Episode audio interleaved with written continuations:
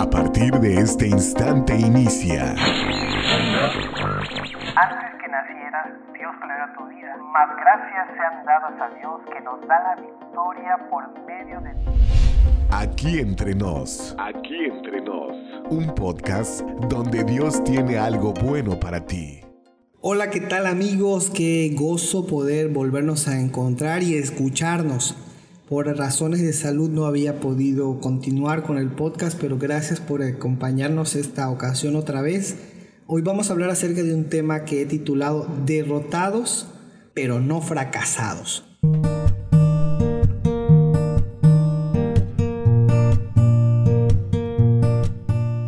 A veces la vida es diferente de lo que esperamos. A veces el viaje de la vida es muy diferente de lo que esperamos. La vida rara vez es una autopista sin curvas abruptas o baches que nos hagan caer. Pero lo más importante es que tenemos un camino y un destino que alcanzar y aunque nos toque pasar por pruebas y derrotas, podemos llegar al final a esa meta y a ese lugar al que somos llamados. He escogido un texto que está en 1 Reyes 19.4 que dice, y anduvo por un día en el desierto, después se sentó debajo de un arbusto y estaba tan triste que se quería morir. Le decía a Dios, Dios, ya no aguanto más. Quítame la vida, pues no soy mejor que mis antepasados. Primera de Reyes 19:4. El texto habla acerca de un profeta, de un hombre que era valiente y fuerte. Pero hoy quiero resaltar aquella parte de la vida de este profeta que realmente nos hace ser tan vulnerables y humanos como él era. Entonces es valioso sentirnos derrotados y agobiados. Seguramente tú te has sentido así, agobiado, derrotado.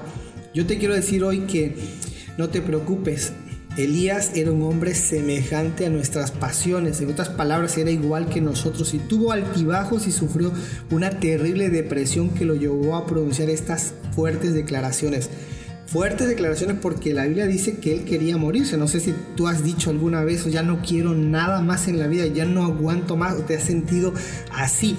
Personalmente yo he sentido esto también.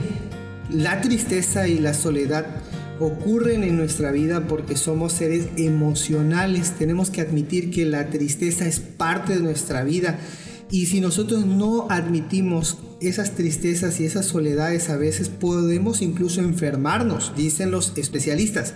Por ello es importante sentir y reconocer nuestra tristeza, porque finalmente cuando reconocemos nuestra tristeza entendemos el dolor y solo quien entiende el dolor puede entender a otra persona que sufre. Eso nuevamente es dicho por los especialistas. El miedo no debe paralizarnos porque existe allí en nuestra vida y es parte de lo que eh, todos tenemos en alguna ocasión. Miedo. Podemos digerir este miedo si nosotros descubrimos su raíz. Saben que ah, hace algunos años leí un libro titulado En casa, que de paso se los recomiendo. No se olviden, En casa, escrito por Kay Kuzma y Ron Rocky los autores abordan el tema del miedo y ellos dicen que hay que encontrar la raíz. Y esta raíz a veces se tiene que encontrar en el basurero. Ellos sugieren que hay que hurgar entre la basura para descubrir por qué el miedo que nosotros poseemos. Este miedo puede venir desde nuestra niñez y tal vez no aparezca en algún momento de nuestra vida joven, sino cuando somos adultos. Hace unos días seguramente ustedes ya vieron ese video que circula por allí en las redes de un muchacho joven, fuerte, un muchacho de, no sé, 20 años por allí, fue a la vacuna y mientras estaba este, esperando la vacuna él tenía muchísimo miedo a que la enfermera lo pinchara. Finalmente él logró, este, entre gritos, y miedo a que lo pincharan. Pero sabes, como seres humanos somos vulnerables y necesitamos descubrir justamente la raíz de nuestro dolor. Afortunadamente, nuestras emociones pueden ser controladas por Dios. ¿Y sabes por qué pueden ser controladas por Dios? Porque en la Biblia se registra que Jesús mismo lloró. Seguramente tú ya leíste ese texto donde la Biblia presenta que Jesús lloró. Y es válido llorar, e, es válido sentirse agobiado. Tal vez hoy mismo has llorado o no entiendes hoy cómo vas a resolver tu crisis.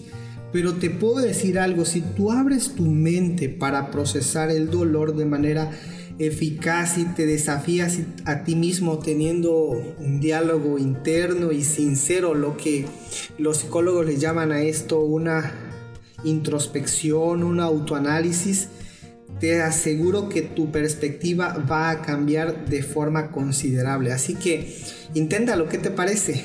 Hacer un diálogo interno contigo mismo, un autoanálisis, porque Dios puede incluso ayudarte a superar esa crisis. Así se encontraba Elías. Cuando estaba trabajando en Comitán Domínguez, tuve una época de crisis similar. Me sentí derrotado, tirado en la lona. Estaba allí prácticamente deshecho.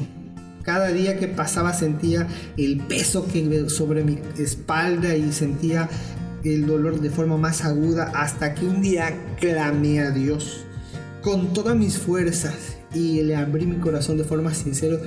Vino Él, me escuchó y me auxilió.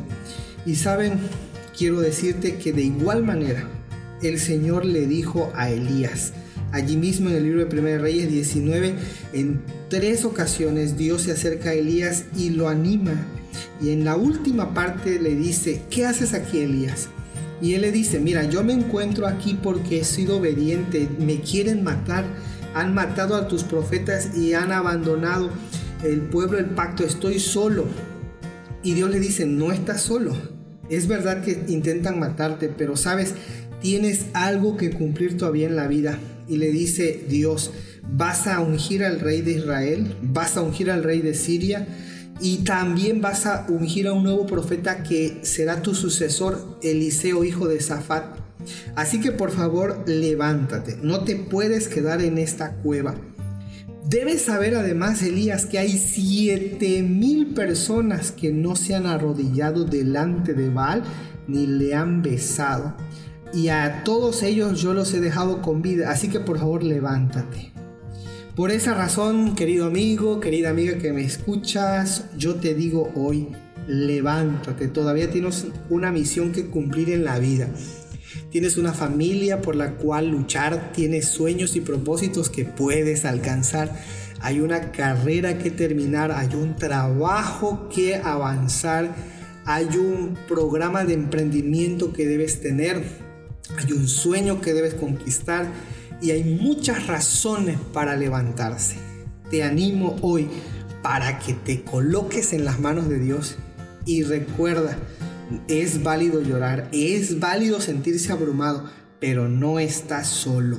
Recuerda, Dios siempre tiene algo bueno para ti. Gracias, gracias de verdad por escucharnos. Nos vemos la próxima semana con un mensaje, con otro tema, con otro mensaje muy especial. Por favor, invita a tus amigos para que sigan con nosotros aquí en el podcast, aquí entre nos. Gracias, que el Señor te bendiga mucho este día.